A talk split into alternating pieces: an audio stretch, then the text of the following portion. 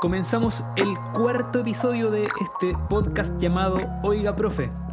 Estamos aquí los amigos, colegas, unidos por la educación y las leyendas y los mitos y todo, toda la parafernalia que, del juego de número uno del reino.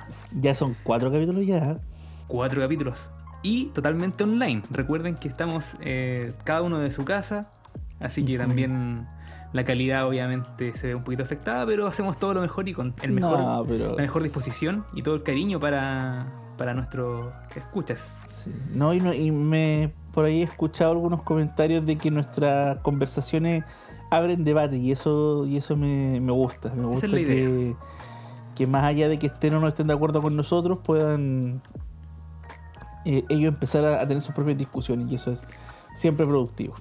Te aprovecho el tiro de saludar, Jorge. ¿Cómo estás? ¿Cómo ha estado tu Muy semana? bien, muy, muy, muy bien. Ha sido una semana bastante provechosa eh, laboralmente, ha sido bastante provechosa también en lo personal. Tuve la ventaja de poder reencontrarme con mi familia después de un tiempito, Qué bueno. ya obviamente tomando todos los resguardos necesarios.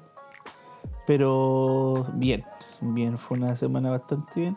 Aunque con, con las declaraciones de nuestro ministro, como que uno de repente se, se enoja y. Pero bueno, yo tengo más que claro que nadie está disfrutando esto, así que no hay problema con eso. Ahí si queréis cortar esa parte. Ahí vamos a ver cómo que lo pasamos si estamos hoy en libre expresión. Podemos Libre expresar expresión. nuestra idea. Sí. También tenemos a, a otro otro señor de la libre expresión eh, Sí, pues. en, en nuestra planilla, ¿no? ¿Cómo se dice con los futbolistas? En nuestra. ¿No? ¿Cómo se llama? Hoy somos los menos futbolistas. Hoy somos Sí, no, el profesor, el profesor le gusta el Bueno, fútbol. Presentemos al que le gusta el fútbol entonces. Profe Simón, por favor. Hola muchachos, ¿qué tal? Sí, hincha de, de San Lorenzo ahí, de, de Almagro en el corazón. sí, bueno, aquí estamos conectados a la distancia y tratando de, de darle sentido a nuestra existencia en estos miserables días que nos ha tocado vivir de este, de este, de este sistema, ¿verdad? Un tanto, un tanto decadente. Pero, pero sí, ustedes tocaron ahí al inicio un, de refilón un tema muy interesante que es la importancia de discrepar o por qué importa disentir.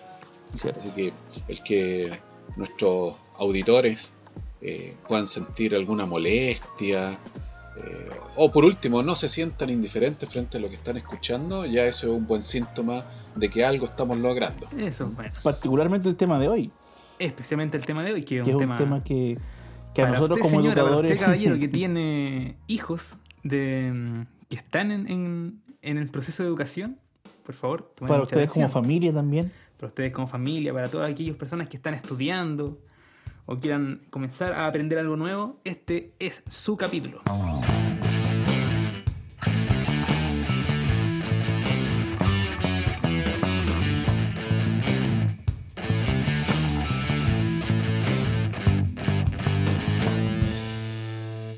Ver, ¿cuál es su, su cocina chilena según usted?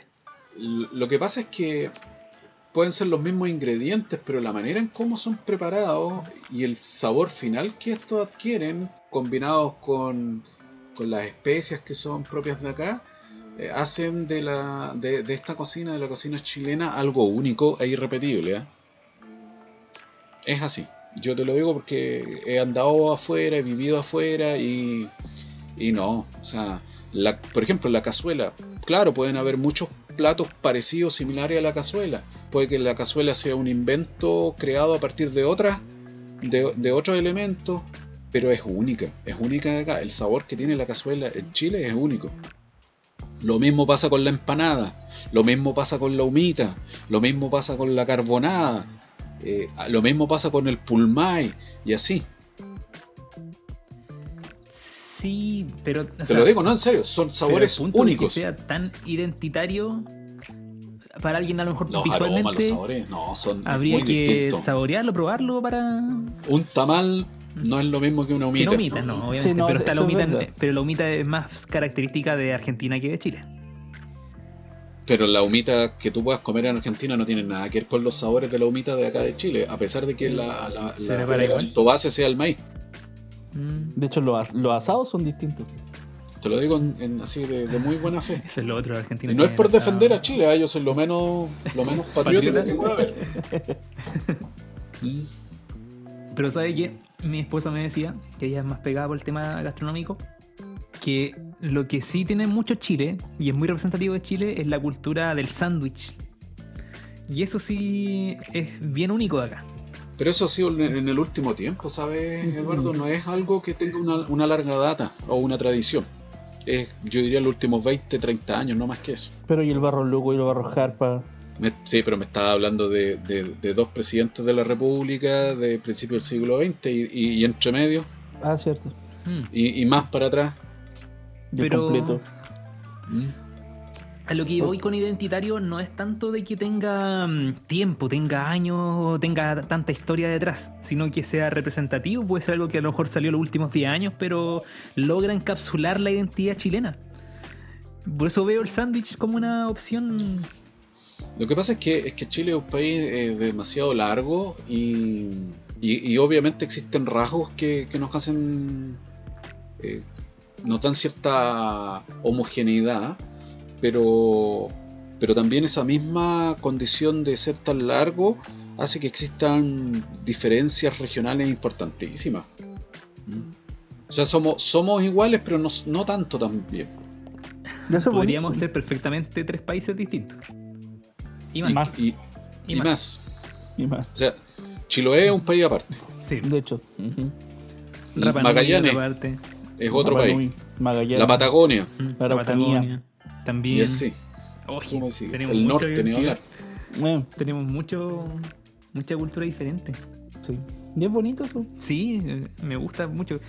Claro, cuando tenéis que enseñarlo es medio complicado, pero.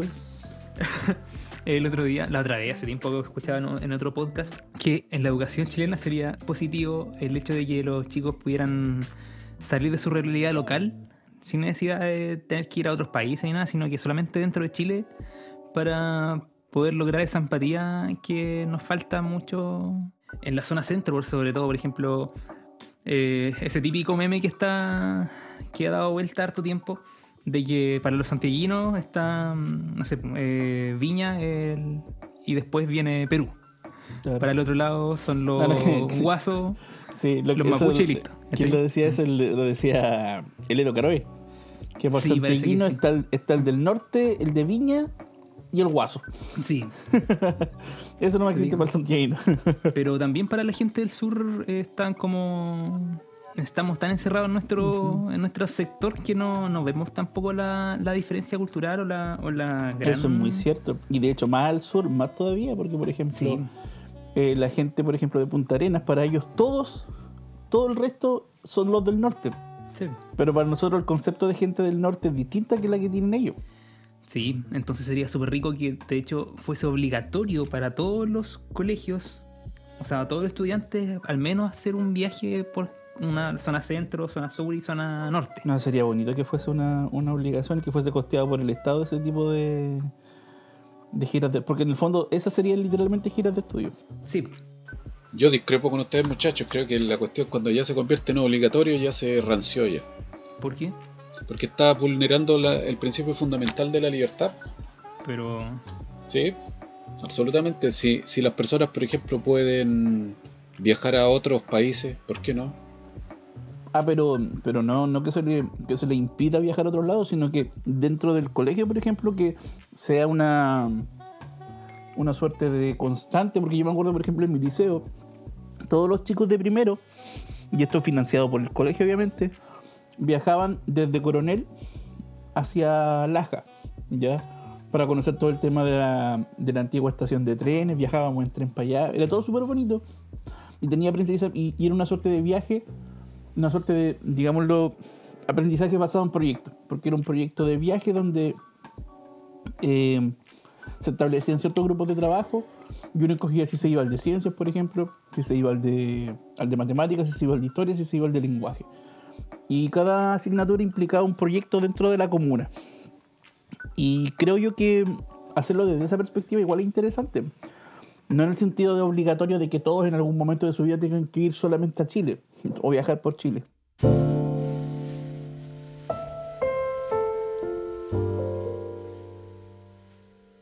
Nuestra mente tiene capacidades insospechadas. La anécdota que les traigo para esta ocasión nos habla acerca de eso. Es la historia de un hombre llamado Cornelius van der Steen, que vivió durante el siglo XVI en Europa y él quería ser parte de la llamada Compañía de Jesús. Es decir, él quería ingresar a la orden católica de los jesuitas. Este hombre había logrado estudiar humanidades y filosofía en la Universidad de Maastricht y también en la Universidad de Colonia. Pero también había estudiado teología en la Universidad de Douai y también en Lovaina. Con tan buena preparación, era obvio aparentemente que lo dejarían entrar en la orden. Sin embargo, tenía un problema. Era muy bajo de estatura. Y esto no era bien visto dentro de los jesuitas. Por tal razón fue rechazado. Volvió a insistir y el comité encargado de recepcionar su petición le dijo que pasaría por alto el requisito de la estatura solo se aprendía a recitar de memoria toda la Biblia. Imagínense, más de 1500 páginas. En realidad parecía un reto imposible, pero no para Cornelius van der Steen. Con mucho trabajo, en unos cuantos meses, logró dominar las escrituras y finalmente aprendérsela por completo de memoria y así se la recitó al comité para que éste lo aceptara. Ante tan abrumador hecho, al comité no le quedó más que aceptarlo definitivamente el 16 de julio del año 1592. Así, llegó a ser ordenado sacerdote el 24 de diciembre del año 1595. Cornelio van der Steen, que dará su nombre por haber sido uno de los grandes usadores de la memoria dentro de la historia universal.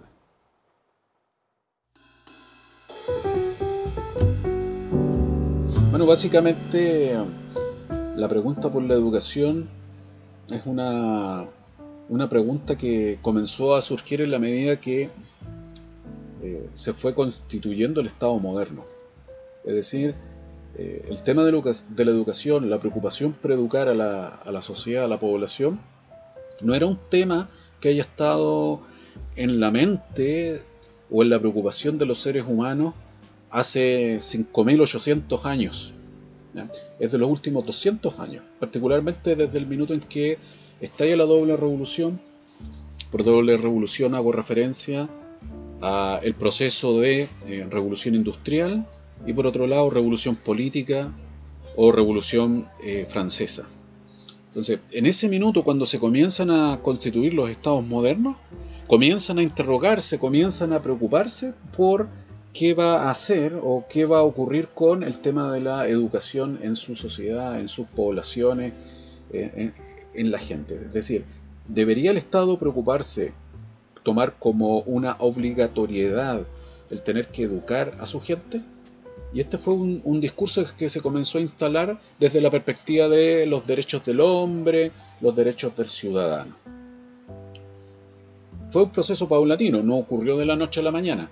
Es decir, hoy en día ya en, la sociedad mundial está aceptado el hecho de que la educación es un derecho y que por lo tanto no puede ser eh, incautado, no puede ser restringido por nadie ni por ninguna institución o autoridad, sino que el Estado, sí o sí, por una cuestión moral, tiene que entregarle educación o hacerse cargo de la educación de sus ciudadanos. En algunos estados el modelo es más eh, liberal, en otros es más social, es decir, eh, existe educación privada, en otros simplemente existe una educación única y uniforme para, todos. Eso va a depender obviamente de la corriente ideológica o política que tengan eh, los gobiernos de turno y el proyecto de, sociedad que, estén construyendo eh, estos, el, llamado pacto social que hayan establecido sus ciudadanos. Pero siempre, desde estos últimos 200 años, eh, la educación ha ido cobrando relevancia, relevancia, relevancia, sobre todo porque se le ha tratado de ver como una posibilidad de, cambiar la realidad. Dicho de otra manera, la gente al educarse puede cambiar su, suerte en la vida. Ahora bien, eh, ¿está la educación hoy en día eh, dando respuesta a las necesidades que tienen las personas? ¿Puede la educación ayudar a que las personas y por ende los países en general construyan un mundo mejor? Eh, yo soy particularmente crítico a este respecto y pienso que eh, efectivamente la educación eh, no está logrando su, cometido. Si la educación tiene como propósito entregar solamente conocimientos instrumentales, entonces la educación está cumpliendo un, cometido técnico y el objetivo es entregar personas que sean útiles a un determinado funcionamiento técnico eh, o empresarial.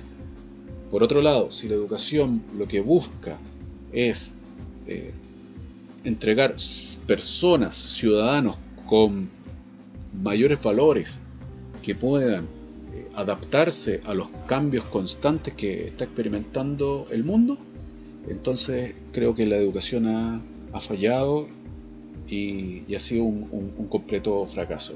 Y eso tiene que ver con algo que hemos comentado también en otros en otros podcasts, donde hablábamos, por ejemplo, de la crisis de la crisis de valores o de la crisis eh, moral. Ahora, viendo las cosas desde esta perspectiva, eh, uno de los, de los, grandes filósofos que se adelantó a nuestros tiempos eh, fue Husserl. Y él señalaba que Hoy en día todo el saber está quedando reducido a una mera positividad. Eh, esto significa que el hombre es simplemente tomado como un hecho más. Por lo tanto, el hombre puede ser pensado, calculado y analizado científicamente. Pero ha quedado vaciado de todo el contenido que le daba al hombre la característica de ser humano ¿Y cuál es esa característica o esas características que hacen al hombre lo que es? Finalmente su mundo. Eh, lo que Habermas apropiadamente llama el mundo de la vida. Y este mundo de la vida que tiene que ver con las interacciones que el hombre logra desarrollar, eh, los sentimientos que puede llegar a tener y cómo se relaciona con sus congéneres, eh, con su medio, con la naturaleza, donde entró aquí lo que hablábamos también en un capítulo anterior, el tema de la espiritualidad. Eh, la educación en ese sentido eh, ha, fracasado completamente. Y eso hace ver que hacia el futuro las posibilidades de emancipación definitivas para el ser humano son, son muy, muy difíciles de, de concretar. Y eso hace que la humanidad esté atravesando por la situación de crisis en la que está hoy en día. Todo comienza entonces desde mm, si la educación puede construir un mundo mejor. Podríamos decir que si se está cumpliendo, o sea, podríamos cuestionarnos si se está cumpliendo ese sueño anhelado de todo profesor, o de la mayoría. Es que yo creo que, al menos por lo que, por lo que, por la introducción del profesor planteo, siento que es más más que construir un mundo mejor, es formar ciudadanos que sean capaces de construir un mundo mejor. Ya entender que en el fondo eh, los responsables de que este mundo sea mejor, volviendo a la idea, eh, somos nosotros, pues somos las personas, somos los, los, profesores, que en algún momento también fuimos estudiantes, ya, y son los estudiantes que en algún momento van a ser, obviamente, los responsables de construir ese mundito del mañana, y en quien nosotros ponemos nuestras esperanzas. Ya volviendo a esta idea de la pedagogía utópica de la que planteábamos en, el, de la que conversábamos en la primera en el primer podcast eh, es complejo porque tratar de, de reducir la educación o la pedagogía eh, a la interacción profesor-alumno es simplificarlo de una manera absurda. O sea, no entender que la educación es un, es un proceso complejo, ya tremendamente voluble a cualquier tipo de de influencia, de estímulo, ya, o sea, no creer que eh, como erróneamente muchos ministerios, muchos sistemas eh, malinterpretan y pensar que la educación es básicamente el profe entregando conocimiento, el profesor respondiendo a una planificación para que el alumno aprenda, creer que la educación es eso, o creer que la educación es que los chicos vayan al colegio, que no falten, creer que, los ni que, creer que la educación es que los niños pongan atención, creer que la, educación tiene que ver netamente con un proceso neuronal y creer que la pedagogía, que la, neuro, que la, que la neurociencia va a responder todo, es un error que hemos cometido permanentemente no solo nosotros como profesores, sino que en general todos aquellos que formamos parte de este sistema que es la pedagogía y, creer que eh, es, un, es un problema eh, monofocal cuando es un es una instancia, no, no, no, no le digamos problema, sino que es más bien una, una instancia eh, multifactorial, ¿ya? Factores que probablemente en muchos casos están fuera de nuestro alcance como profesores. ¿Cuál es el problema que estamos viviendo hoy en día con la educación, por ejemplo, eh, la educación online o la educación a distancia? Porque la educación a, distancia de una u otra forma también nos ha obligado a, cambiar un poquito este, esta idea de educación sincrónica. Y hace un tiempo que paulatinamente se ha intentado cambiar la educación sincrónica por asincrónica, eh, que es, por ejemplo, buscar aprender de acuerdo a nuestros propios intereses. Em, mi pregunta para ustedes, colegas, es, ¿es posible cambiar de la estructura que estamos eh, trabajando en nuestros colegios, que tenemos en las universidades, y si eso también es compatible con, la obligar a estudiar a las personas, porque el profesor Simón decía acerca de los derechos humanos que la educación es un derecho humano. Pero también tenemos ese conflicto de que si es un derecho, es una obligación, todos tienen que estudiar, todos tienen que pasar por ciertos niveles, ciertos cursos, cumplir una obligación o cumplir con ciertos requisitos, un estándar para todos. Es una, una buena pregunta. Eh, el tema pasa por eh, en qué lado eh, del pensamiento yo me, coloco. O sea, los seres humanos no, no, pensamos en el aire, sobre el, sobre el vacío. Siempre necesitamos estar anclados, necesitamos un, apoyo, un, sostén. Entonces, eh, pensar que la educación por sí sola va a lograr cambiar el mundo en este minuto, eh, pienso que es, un despropósito, porque la educación es un elemento más dentro de muchos elementos más que van configurando eh, la realidad en la cual nos toca vivir y en la que nos toca habitar. Entonces, eh, los cambios históricos se dan a través de fuerzas históricas, que son procesos que vienen de, larga duración. Y, poder nosotros como, como individuos pretender que vamos a efectuar el cambio de la rueda de la historia, por así decirlo, eh, es algo en lo cual pecamos de, de inocente. ¿Cuáles serían los otros elementos, además de la educación, según su perspectiva? Uh, hay una serie de elementos. Está, está primeramente el, el sistema económico. O sea, eh, el sistema económico no cambia porque un grupo de ciudadanos dicen, ¿saben qué? Vamos a cambiar, vamos a cambiar de gobierno, vamos a cambiar leyes o vamos a cambiar constituciones.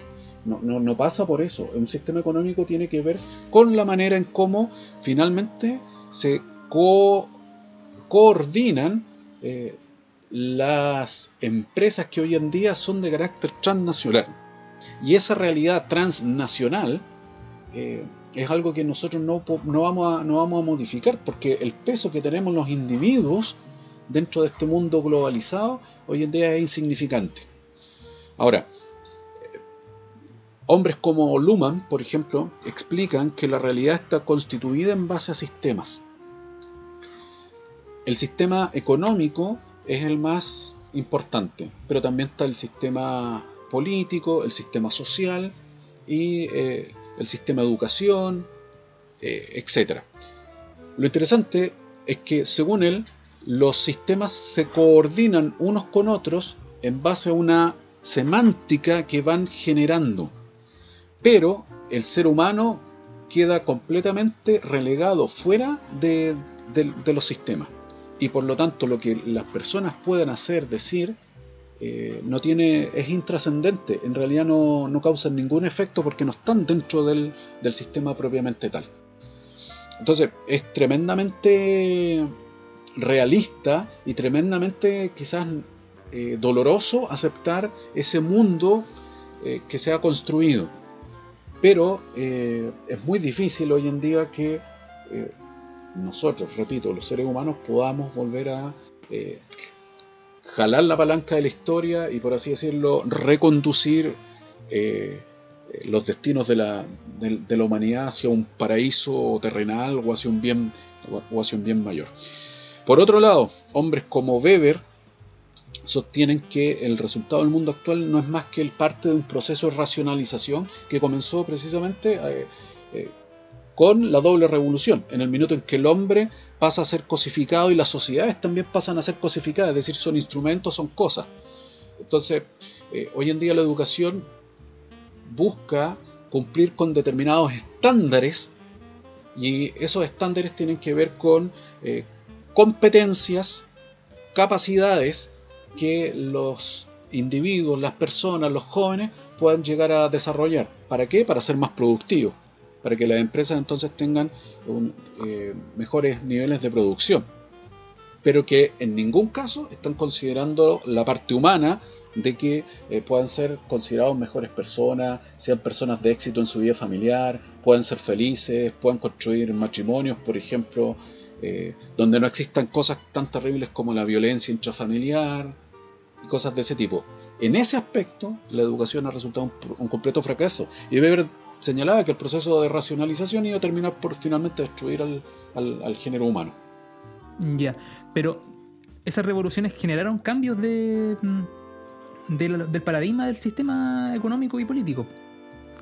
Claro, pero no cambios, claro, pero no, pero no, no en el sentido de eh, lograr una emancipación del, sujeto, del individuo, de la sociedad, sino eh, todo lo contrario, aceleraron el proceso, un proceso que ya se venía vislumbrando desde que el capitalismo comienza a desarrollarse con fuerza eh, a mediados del siglo XV. Entonces, acá solamente se aceleró la velocidad de ese proceso con la revolución. El nombre revolución significa eso, eh, aceleración del proceso, pero no significa que haya un cambio de dirección. ¿Es posible también salir del, de lo que está estandarizado por el sistema y optar por otras opciones? Por nuestro tema principal en, este, en este caso es la, es la educación.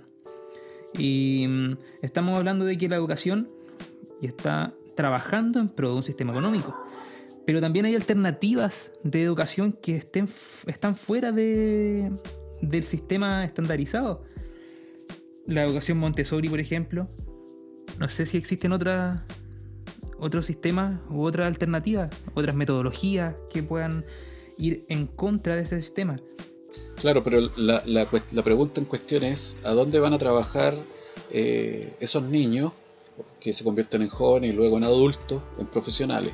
Eh, o sea, la educación Montessori, ¿qué es lo que hace? Hace que la forma de aprender del niño eh, sea distinta. Pero eh, el fin último, que tiene que ver con los valores, ¿Mm? se sigue reproduciendo el sistema. O sea, no hay un cambio en eso. Jorge quiere Eso es bastante cierto. Es que hay que considerar que lo que plantea el profesor es súper importante. O sea, eh, hay, que, hay que entender que, claro, nosotros como profesores tenemos claro que en, nuestra interacción diaria con los estudiantes nosotros procuramos transmitir valores a los chiquillos. pero somos nosotros contra la familia y contra el sistema.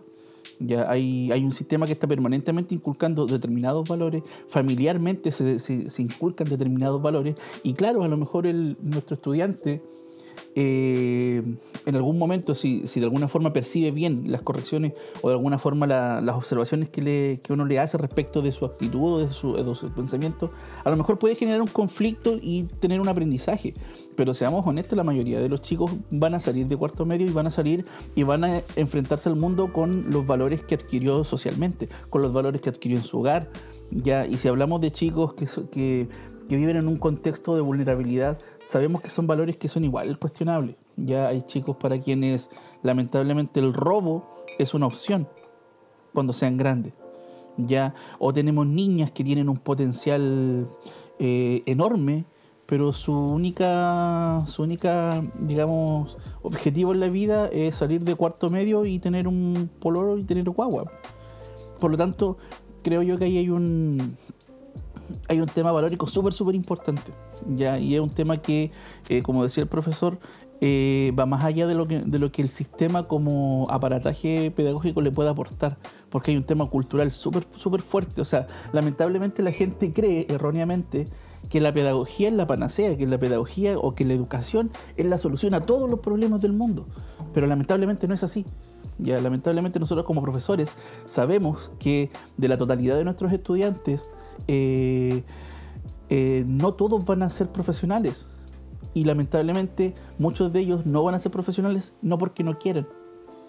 ¿Ya? Entonces, eh, es complejo ahí porque eres tú como profesor luchando contra todo un aparataje que, como bien decía el profesor al comienzo, no, es, no es cultural, no es chileno, ya es, un, es transnacional, es, una, es un proceder ya que está definido no a la fuerza, sino que, bueno, volviendo al, al tema de, de la filosofía, recordar cómo Foucault hablaba respecto de cómo se ha empezado a ejercer el, el- poder hoy en día.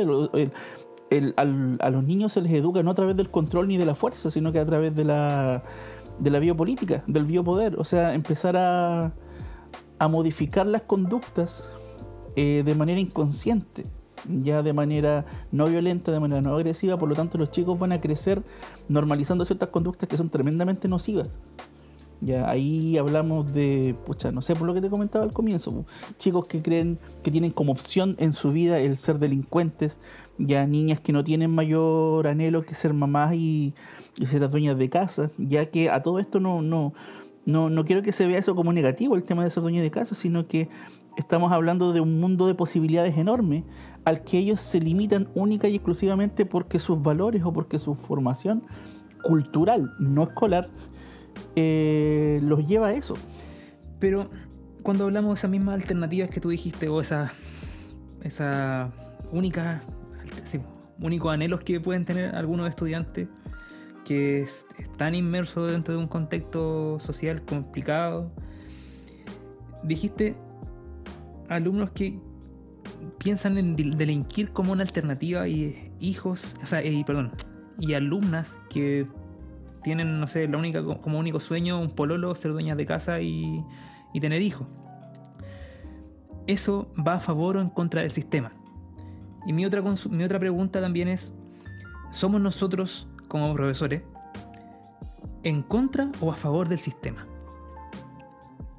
Porque nosotros también estamos impartiendo conductas que pueden ser eh, o conocimientos que pueden ser a favor del mismo sistema para el que estamos trabajando, porque de- dentro de todo nosotros estamos trabajando para un sistema o en pro de un sistema. Entonces mi duda es, ¿nosotros luchamos contra ese mismo sistema, ese sistema transnacional que, que mencionaban? ¿O estamos en contra de Lo eso? que pasa es que tú tienes que entender que el tema de la educación como un derecho, primero, como un derecho humano. Segundo, eh, la educación entendida como eh, un proceso mediante el cual eh, tú vas a construir individuos útiles a la sociedad. O la educación entendida finalmente como una puerta que va a lograr la emancipación del individuo no es más que nada un discurso ideológico, una cuestión, un discurso político. Muy distinto es a que eso realmente sea factible. Cuando hablamos de factible, yo voy a hablar posicionándome desde la sociología o desde la, desde la historia. Es decir, eh, existen evidencias empíricas de que eso ha ocurrido antes y de que eso ha sido posible. Te tengo malas noticias, Eduardo. La respuesta es un absoluto no. Es muy negativa. Entonces, ¿cuál es nuestro rol como, como profesores? ¿Para qué nos ha contratado, en este caso, eh, nuestro sostenedor? Nos ha controlado, o sea, nos ha contratado con el propósito de que nosotros eh, podamos eh, trabajar una determinada línea de contenido, lo que se llama el currículum nacional, con los jóvenes, y que dentro de ese currículum nosotros tratemos de trabajar algunos objetivos que se llaman transversales, que tienen que ver con que los chicos puedan llegar a desarrollar algunas eh, actitudes y aptitudes, por ejemplo, en torno a desarrollar la empatía, eh, familiarizarse con determinados procesos y tratar de, de, de autorreflexionar en su propia vida y ver cómo se proyectan ellos hacia el futuro. Pero hasta ahí, hasta ahí llega nuestra, nuestra labor. O sea, nosotros no podemos, como bien decía Jorge, hacernos cargo eh, de una mochila que, que no nos corresponde llevar y que finalmente nadie va capaz, a ser capaz de, de, solucionar. Ningún ser humano es capaz de redimir a otro ser humano. Entonces, eh, no somos superhéroes.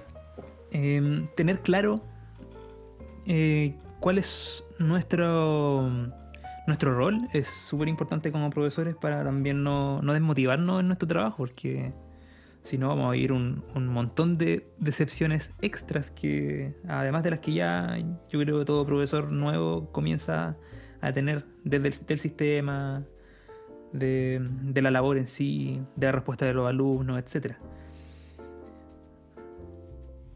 Sí, pero es que es inevitable y yo siento que en, cualquier profesión existe esa instancia de crisis en la que tú te das, te das cuenta que, que a lo mejor eh, no, la cosa no es como te la imaginabas, no es como te la pintabas, no es como tú creías que era, pero a medida que vas entendiendo cómo funciona te vas dando cuenta que hay ciertas, hay ciertas mañitas en la profesión a la que tú puedes recurrir para de alguna forma eh, luchar, luchar a lo mejor desde la vereda de, del profe, luchar eh, algunas veces incluso valiéndose de algunas herramientas de este sistema para poder eh, motivar a los chicos, para poder de alguna forma quebrar esta suerte de, de inercia cultural que muchos de ellos, con la que muchos de ellos cargan. Y a veces se logra, seamos honestos, a veces se logra. Nosotros mismos hemos visto chicos que han salido del liceo que que han entrado siendo unos chicos muy conflictivos, eh, que sabemos que tienen antecedentes familiares muy complicados, con situaciones familiares muy delicadas, ya, pero que también han sabido salir del liceo y han logrado ser profesionales. Ya, por lo tanto, eh, es, es difícil, hay, son muchas las dificultades contra las que nosotros como profesores tenemos que luchar pero por lo mismo es que nosotros tenemos que asegurarnos de que al menos la tarea que a nosotros nos corresponde hacerla bien. Y yo creo que desde esa perspectiva, el, el, educador como tal ya se transforma en un agente de cambio positivo. A lo mejor no en un cambio significativo en una primera instancia.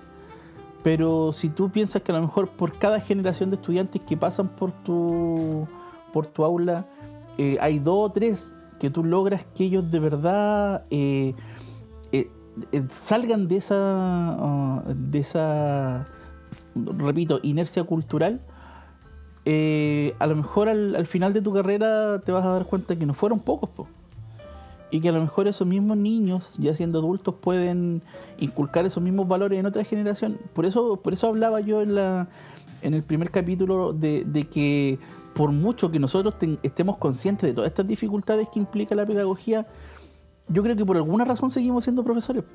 Y es porque eh, en algún rinconcito de nuestro corazón sentimos que de verdad podemos generar un cambio. Y yo creo que eh, eso, eso habla precisamente de la conciencia profesional que tenemos nosotros respecto de lo que significa ser profe. Porque a pesar de las dificultades, a pesar de que nosotros sabemos que es compleja la situación, eh, sabemos que, que hay una posibilidad mínima, chiquitita a lo mejor, muy imperceptible, eh, digámoslo dentro del concierto universal que es todo este planeta Tierra, pero que si se va sumando de a poquito, eh, Eso es para, Puede ser para no quedarnos encasillados en como un programa pesimista. No podemos ser totalmente pesimistas, tenemos también. Claro, es que en, re- en real- en realidad, en realidad pod- podría pasar incluso hasta como eh, una automentira para no sufrir. como me estoy, me estoy engañando a mí mismo para poder seguir siendo profesor. No, pero, pero no, pues hay, eh, hay momentos inevitables en los que todos nosotros vamos a tener crisis pedagógicas en las que vamos a decir, ¿sabéis qué? Siento que no estoy aportando en nada, siento que Pero es algo esto natural no se está logrando, proceso de todas siento que quienes deberían apoyarme no me están ayudando. Así En cualquier proceso, cualquier profesión, por eso te cualquier digo, proceso es de en aprendizaje, cualquier- digo, en porque cualquier profesión. uno, por ejemplo, podría estar estudiando eh, un instrumento, Sí. una disciplina nueva, etcétera, y siempre están esos altibajos en la curva de aprendizaje. En la curva de desarrollo Sí. personal o en la curva de desarrollo laboral también ocurren esos, esa- esos altibajos. claro. Sí, somos humanos. Sí, y seamos honestos, la, la motivación no está siempre ahí. Si la motivación, Sí, la motivación es el punto de Bueno, partida. em, Después de eso viene la disciplina. Ahora, para que vayamos eh, un poquito más al- a, lo práctico, a la parte práctica de este mismo tema, primero quiero aclarar un concepto. Cuando hablamos de derechos humanos, porque dijimos que la educación es un derecho humano, no quiere decir que la educación sea una obligación para todos, ¿ya? Sino que nadie puede prohibir o impedir el acceso a la educación. Le planteo el ejemplo de que mm, hace poco, hace un tiempo atrás, la ONU promulgó de que el Internet es considerado también un derecho humano. Pero no significa que, que todos por obligación debemos tener Internet. Significa que nadie puede prohibirte tener acceso a. Internet. O sea, el Estado tiene que promulgar leyes que vayan en pro de que sea accesible para cualquier persona. Pero el Internet no es gratis. Claro, es que ahí, ahí, ahí entra, entra, entra toda una discusión más bien ideológica, política, si, si se quiere. Porque eh, el tema es, bueno, eh, el eh, la ONU le responsabiliza al Estado de impartir la educación o de eh, ser el, el garante de que eh, las personas tengan el derecho a tener internet. Claro, pero eso tiene un costo. Eso opera en base a, a empresas que son las que finalmente te van a entregar un servicio de esas características. De ser así, ¿quién paga? Paga el Estado. Si las personas no tienen la, la posibilidad económica de hacerlo, paga el Estado. Pero al pagar el Estado, ¿quién está pagando? Los, los que son contribuyentes. Y volvemos. Exactamente, y ahí vuelves, vuelves al punto, al punto inicial. Entonces, por eso te digo que, que ese discurso es, es- es netamente ideológico, porque tiene que ver con la forma en la que eh, las, las sociedades o los ciudadanos deciden eh, organizarse. Es decir, a través de una mayoría tú terminas imponiendo determinadas de- perspectivas o puntos de vista a unas minorías. Pero que eso, eso es la democracia. No, desde luego, esa es la democracia, pero, pero no deja de ser una cuestión ideológica. Ah, a términos prácticos, aterrizando el tema de la educación, ¿qué cosas podemos hacer o qué cómo nos, enfrentamos a la educación con nuestro rol de profesor, a la educación que estamos viviendo este año en particular? Por todo el tema de la pandemia nos vemos obligados a hacer todo vía internet, todo vía, a distancia. ¿Qué cosas prácticas recomiendan ustedes para los colegas que nos pueden estar escuchando o para los alumnos o la gente que quiera aprender? ¿Qué cosas ustedes recomendarían a nuestros escuchas para aprovechar esta instancia también de educación online? Mira, yo, yo, yo siento, siento que hay un un excusarse hoy en día eh, en buena parte de- del alumnado respecto a eh, no aprender porque no están las condiciones materiales dadas. Es decir, porque no, no tengo los equipos eh, tecnológicos apropiado, porque no cuento con el ancho de banda apropiado, eh, cuestiones de, ese tipo. En circunstancias que los que somos más viejitos nos educamos en otra realidad. Yo me eduqué en el mundo de los libros y cuando yo era, era niño, por ejemplo, no existía internet, por lo menos no en esta parte del mundo, y tampoco tener un computador, o sea, eso era, era algo soñado, porque ahí sí que valían los computadores.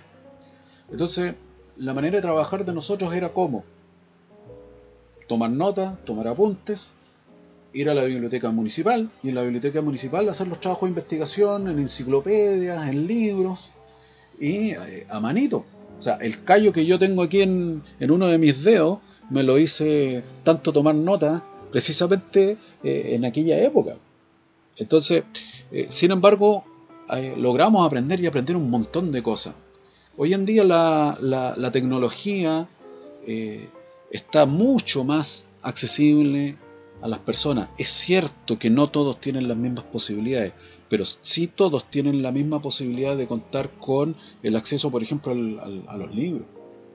Cuando yo era, era niño, estos libros, estos textos que se le entregan a los chicos por parte del Ministerio de Educación eran, eran soñados, eran imposibles. Entonces, creo que eh, el alumnado hoy en día eh, se excusa mucho y, es poco proactivo. Pienso que deberían, es una crítica la que estoy haciendo, la educación siempre, y ahí voy a recoger lo que señalaba Piaget, el ser humano es un ser que aprende y que aprende eh, por sí mismo. O sea, yo no puedo aprender por, por, un compañero ni yo puedo aprender por el profesor. Yo aprendo por sí mismo, aprendo para mí. Entonces, debo aprovechar el hecho de que soy un ente que puede obtener conocimiento y puede obtener aprendizaje pero tengo que aprovechar esa posibilidad que tengo y que es única y que es mía, es mi vida, nadie la va a poder venir a vivir por mí. Pero si yo me quedo en una posición negativa de esperando que se abra el cielo y me caiga un notebook sobre la cama, es probable que pase, porque hoy en día con las políticas estatales es probable que pueda pasar, ¿ya? Pero ¿y si no pasa? ¿Y si no ocurre? Entonces, eh, ahí, ahí yo llamo, hago un llamado más a la, a la responsabilidad individual de cada uno de los, de los chicos y no quejarse tanto de, la triste situación porque los que venimos de atrás eh, eh, vivimos situaciones de carencia y de precariedad mucho, pero muchísimo más grandes que las que pueden estar teniendo nuestros jóvenes hoy en día. Y la pandemia justamente lo que ha permitido es darles esa oportunidad de aprender por sí solos ahora, ya no teniendo la tutoría de, un profesor encima o de una sala de clase ahí donde eh, puedan estar aburridos o, atiborrados con sus compañeros, generando desorden y ese tipo de cuestiones. Tienen ahora la posibilidad de eh, aprender y hacerlo por, por sí mismos. Yo, yo, la veo desde un punto de vista bien ventajosa en ese sentido. Sí, eh, tenemos en esta generación muchas ventajas y soy un fiel eh, partidario de que la, el Internet, el acceso a Internet es el mejor recurso para llevar educación a, las partes donde a lo mejor no hay tanto acceso a, libros o a, eh, otro tipo de educación. Ojo ahí sí, ¿eh?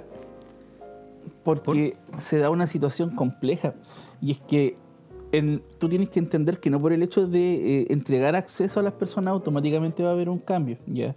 Hay que entender que, por ejemplo, existen conceptos como la, alfabetización tecnológica o la alfabetización informacional que tienen que ver con cómo las personas interactúan con la información. Y seamos honestos, nosotros como profesores muchas veces nos complicamos a la hora de querer buscar información respecto de un tema porque el exceso de información que existe también es un obstáculo muchas veces.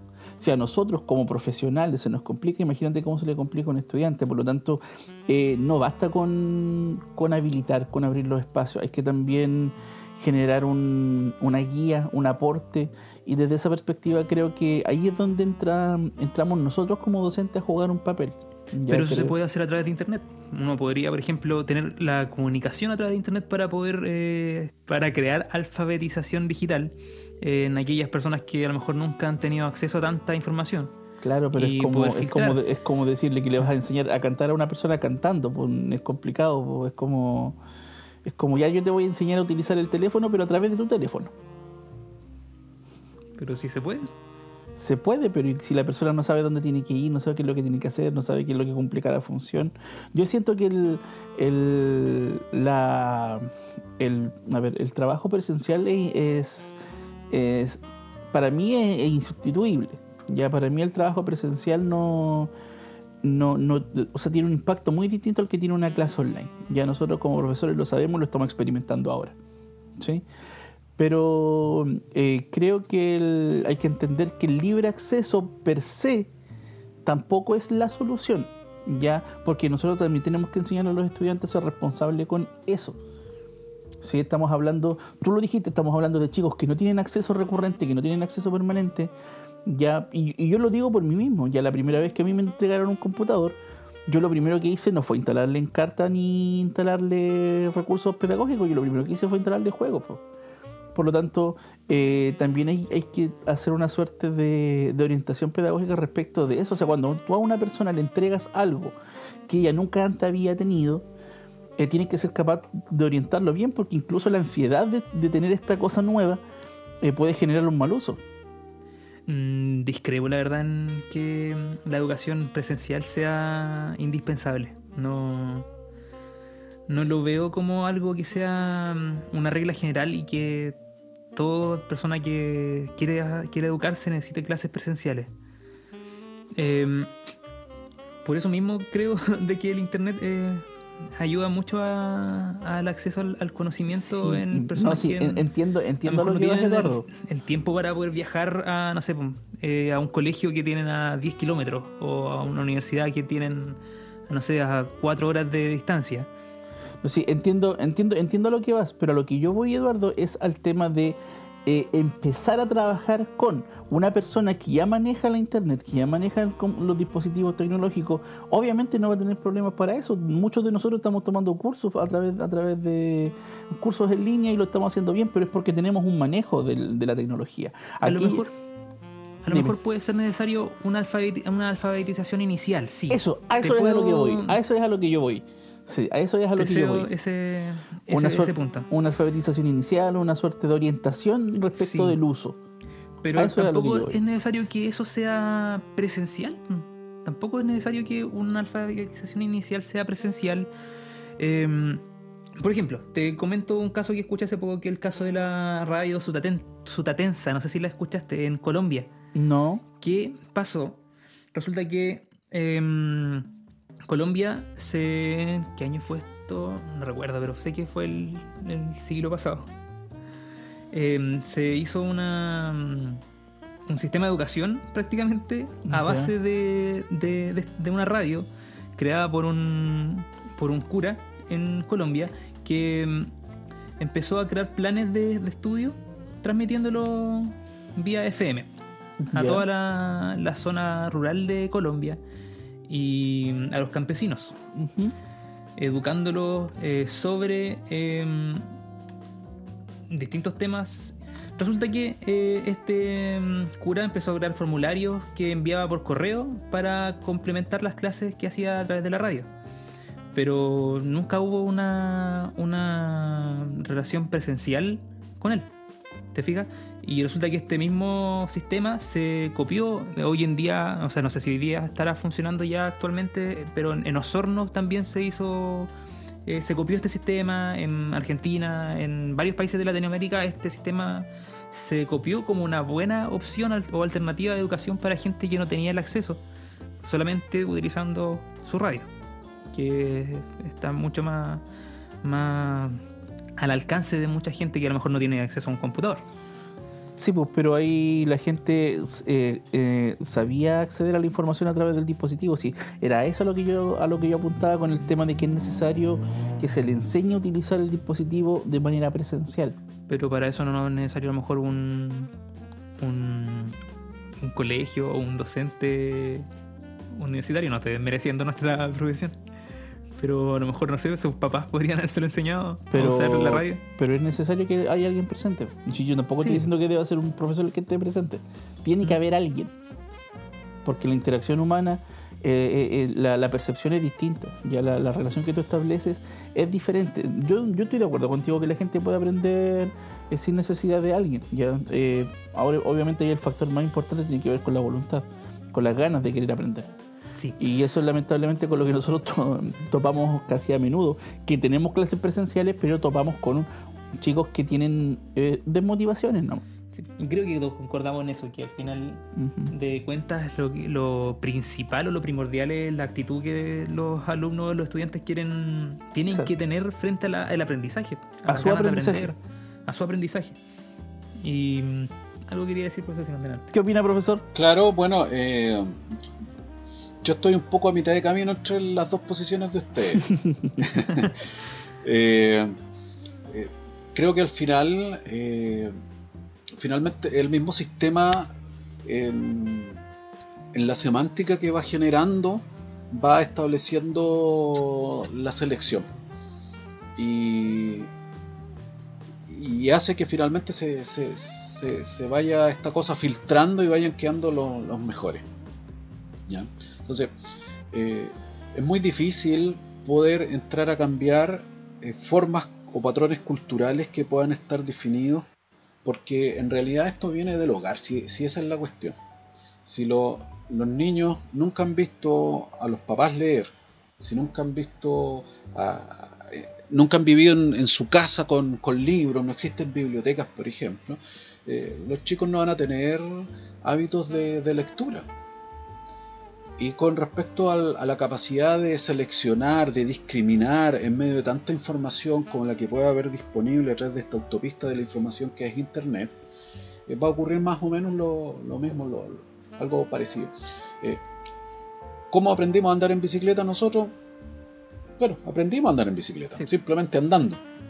Eh, con el tema de la discriminación de la información, hoy en día pasa más o menos así.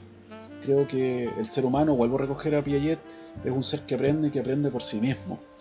Eh, y en el camino se, se va, se va viendo, en el camino se van tomando decisiones eh, y puede que tal vez tengamos que retrotraernos en el camino y tomar otro camino. Bueno, eso es parte de la, de la existencia, es parte de la vida, la vida es, así.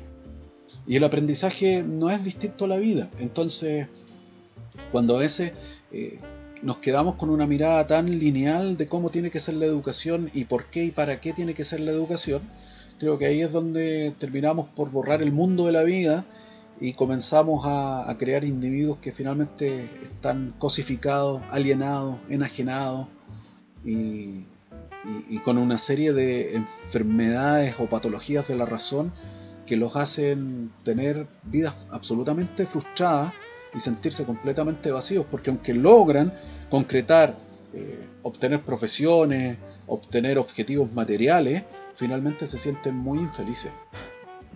La vida es como, o sea, la educación es como la vida.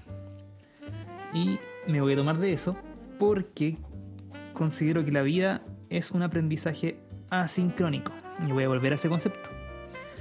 La educación en sí se ve beneficiada por el Internet.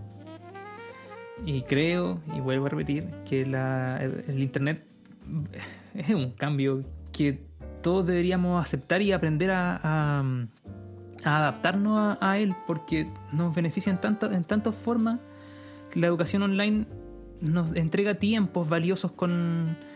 eh, nos devuelve tiempos valiosos, de la verdad, porque disminuye el tiempo de distancia de, llegar a un colegio, de tener que eh, a veces, no sé, eh, perder tiempo que podríamos compartir con nuestra familia, eh, tiempo de calidad. Ese es el beneficio de la educación online. Y la educación asincrónica eh, también nos ayuda a que nosotros podamos aprender sobre los intereses que tenemos realmente y no, no sentirnos obligados por aprender cosas que a lo mejor no, no nos llaman la atención o que realmente nunca vamos a utilizar. Entonces el Estado no debería hacerse cargo de la educación. Exactamente, se iba a decir. Exactamente. tal vez el Estado no debería hacerse cargo, o a lo mejor sí, eh, como decía Jorge delante, esa, esa alfabetización inicial debería ser responsabilidad del Estado, pero siempre dando la orientación para que el resto de la educación sea asincrónica y la gente pueda especializarse o en los intereses que realmente tiene. Y si a lo mejor de repente se equivocó en su interés, tenga la capacidad de poder volver a- y tomar otro camino eh, y tener esa libertad en la educación. No verse forzado a aprender o adquirir un conocimiento que realmente no, no tiene, no, no le es de interés o a lo mejor no, él, la persona, el ente no considera que va a ser necesario para su vida. Siento que estás siento que estás siendo demasiado optimista respecto del uso de internet. ¿eh? Siento que estás eh, o sea, no, no, no siento que haya, que haya un error en lo que tú estás planteando en el sentido de que es cierto, yo, yo como adulto lo, lo estoy totalmente de acuerdo contigo. Internet es una herramienta tremendamente útil, probablemente la herramienta más importante de los últimos siglos respecto del avance. O sea, para mí Internet hoy en día tiene el mismo valor que, que tuvo el libro en su época. ¿Ya? Ahora me, refi- me refiero a como objeto o como instancia, como soporte que eh, te permite acceder al conocimiento. ¿ya? Pero siento que estás siendo demasiado optimista respecto de porque estás hablando desde tu, desde, tu perspectiva como persona que interactúa permanentemente con tecnologías. ¿ya? Y en ese sentido creo que estás obviando un poquito el tema de la realidad en la que nosotros estamos. Ya en la realidad en la que nos enfrentamos, en la realidad en la que de verdad tenemos que desplazarnos nosotros. Y siento también que estás viendo el tema de la educación sincrónica y asincrónica como si no pudiesen darse juntas. Ya, yo recuerdo hasta hace unos dos o tres años atrás estar conversando con un profesor en la universidad eh, respecto de los cambios curriculares que venían en las carreras. Porque lo que ocurría era que en las carreras estaban empezando a dejar más espacio entre clases, considerando que ya de por sí había muchas ventanas entre una clase y otra, se dejaban muchas clases que eran horas de libre disposición, ya que estaban dentro del horario, eh, y eran horas en las que eh, obviamente se... O sea, el objetivo del- de, la adecuación curricular que se estaba haciendo en la universidad era asignarle mayor responsabilidad al estudiante. ¿Ya? Ahora, ¿qué pasó? Que hasta hace poco me encontré con este profesor y me comentaba que no había resultado. ¿Ya? Entonces, estamos hablando de estudiantes universitarios. Estamos hablando de estudiantes que deberían tener claro qué es lo que quieren estudiar y deberían tener claridad respecto de lo que buscan. La pregunta interesante es por qué no resultó. Sí, po. Y creo yo que, esa, que responder a esa pregunta respondería por qué eh, creo yo que está siendo muy optimista respecto del uso de Internet, porque ellos, ellos disponían de esas herramientas, o sea, eran cabros universitarios, muchos de ellos vivían en Concepción, tenían acceso a Internet, el- el- el co- la universidad les entrega acceso a Internet. Entonces, Tal vez la educación no es para todos. o, o- o no, o, no todo, o no todos valoran la, la- la educación. Yo creo que en ese sentido, eh, yo creo que la educación sí es para todos, pero creo que no todos la valoran de la misma forma. O no, deben, o no deberían ir a los... No todos están preparados para los 18, 20 años ir a la universidad. Yo personalmente creo que entrar a los 17, 18 años es igual entrar es entrar chico. Yo creo que y, y de hecho esa es, la, esa es la- como la percepción que más me da. Yo entre más veo salir a los chicos de cuarto medio, más siento que salen muy chiquititos. Psicológicamente. Sí, sí. Mm, sí, igual me pasa. Pero la educación asincrónica no funciona a nivel universitario, tal vez. Porque esa es una de las de- desventajas, de hecho, de la educación asincrónica. No, pero que no, yo la no- universidad te entrega un título, te valida. Te valida con un título. Pero es que hay que es- entender que el título, el, el- el- el- el error que uno comete es, pe- es pensar que la universidad te entrega un... Es que es el error, po. El error es creer que la universidad te entrega un título que te valida para ser profesional, cuando en realidad lo que la universidad te entrega es contenido procedimental. A ti te habilita para ejercer, para realizar ciertas acciones. Pero eso es lo que piensa la mayoría. pero es que es el error.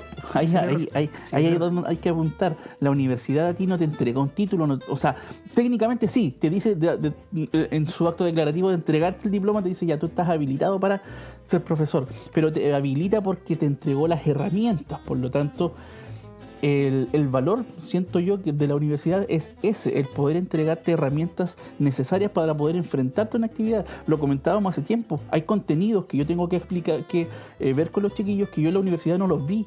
Pero la, pero la forma en la que me prepararon en la universidad me facilita el poder enfrentarme a este contenido que no conozco, leerlo unas pocas veces, entenderlo automáticamente y poder simplificárselo para entregárselo a los chiquillos, ¿cachai? Eh, pero yo, yo personalmente pienso que la educación sincrónica y asincrónica se puede dar en la universidad, ¿ya?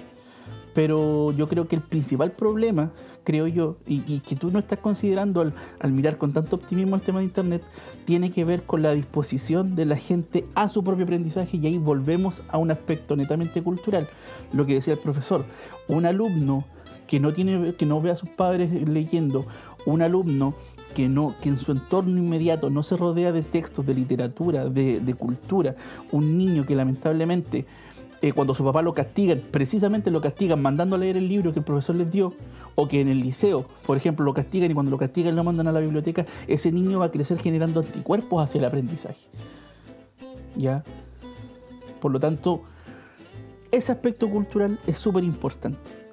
Y es, y creo yo que es en ese punto en el que como profesores debemos poner atención. Nosotros no podemos intervenir en el hogar, lamentablemente, pero sí podemos intervenir en el aula. Por lo tanto, en el aula es como nosotros debemos abordar ese tema. Ahora, ¿cómo lo abordarán? Yo creo que cada asignatura lo aborda de manera diferente. Pero tenemos que eh, eh, asumir esa responsabilidad. ¿Por qué? Porque eh, a lo mejor uno podría decir, no, a mí no me corresponde porque es un tema valórico. Pucha, está bien, es un tema valórico, pero está obstaculizando el proceso de aprendizaje. Y mi responsabilidad como profesor es que el niño aprenda. Por lo tanto, hasta cierto punto, debo hacerme, a lo mejor no, la palabra no es debo, pero sí debería hacerme responsable de eso. ¿Ya? Y para eso obviamente estoy yo como profesor y existe todo un demás aparataje que es el aparataje de convivencia de los colegios, eh, los psicólogos, los profesores de integración, ¿ya? Así que creo yo que eh, hay que empezar a utilizar todas las herramientas que tenemos. Bueno, tenemos un sinfín de herramientas y eso, eso es bueno. Ahora tenemos mucho más recursos de los que habían antes. Exactamente. Eso es, eso es positivo. El mismo profesor Simón decía que él tenía. O sea, era muy difícil en su tiempo el acceso a, a estos libros que entrega el Estado. Y hoy en día andan votados prácticamente. Eh, el llamado es a cambiar el, para, el paradigma frente al aprendizaje. Y creo que concordamos todos en eso. Es necesario eh, buscar la forma de enamorarse de aprender de que todo nuevo conocimiento sea una nueva oportunidad en nuestras vidas de, de descubrir un mundo o descubrir eh, a lo mejor lo que queremos dedicarnos a hacer el resto de nuestra vida. Eh, y no solo para que no, lo que nosotros queramos hacer, sino también que podemos compartir eh, experiencias de aprendizaje con otras personas. Y eso también nos puede llevar a conocer personas nuevas, personas interesantes que eh, nos unan a través de esas esa mismas experiencias el aprendizaje no solamente es sentarse en, una, en un salón de clase y escuchar a un profesor. Es mucho más que eso. Y la invitación es a que todos podamos estar constantemente aprendiendo cosas nuevas. Y no quedarnos solamente con lo que sabemos. Eh, bueno, yo creo que la única conclusión a la que podemos llegar después de toda esta conversación es que el, la educación es un, es un tema que no es fácil de abordar de manera o sea, creer que una discusión sobre la educación va a ser sencilla es, un, es, un, es, una, es una utopía. Pero siento yo que, que ojalá al menos este tipo de discusiones como la que tuvimos hoy día puedan ayudar a que la gente establezca estos diálogos en su casa también. Ya sabemos que lo dijimos durante la discusión, todos somos responsables de la educación, por lo tanto eh, empezar a asumir esa responsabilidad a través del diálogo primero, a través de la discusión, creo yo que es una buena, una buena instancia como ya para ir cerrando, porque si no vamos a estar hasta mañana conversando de esto. Bueno, así entonces comenzamos a despedirnos. ¿Algo más que quiere agregar, profesor Simón? Sí, no, el, el, el tema de la educación da sin duda para mucho, para, para largo, y tiene también eh, una discusión larga data, como comentábamos en, en este capítulo. Pero sí es importante señalar que eh, una educación sin valores no tiene ningún sentido. Cierto. Y que, por lo tanto, tienen que existir esos valores. No podemos caer simplemente en entregar contenidos eh, vaciados de sentido. Tiene tienen que haber valores. Y esos valores eh, son los valores que eh, se han bosquejado como valores de la sociedad occidental, valores como la democracia, valores como el respeto, la universalidad, la tolerancia, la libertad. Y en base a ello y a la defensa de estos valores es que los profesores tenemos que organizar los aprendizajes de nuestros estudiantes. Cierto, cierto. Una excelente frase para, para ir cerrando, Sí, todos tenemos responsabilidad. ¿cierto? Bueno, así terminamos el capítulo de hoy. Esperemos que tengan una excelentísima semana, que puedan disfrutar junto a sus seres queridos, eh, aprovechen el tiempo de calidad y nos vemos hasta el próximo capítulo. Sin nada más que decir, se despide Eduardo. Simón, El profesor Simón y me despido yo, profesor Jorge, chiquillos, que tengan, o sea, chiquillos y chiquillas y a todos nuestros auditores que tengan una excelente semana y sería hasta el episodio número 5. Hasta luego. Hasta luego. Chau chau. chao chao.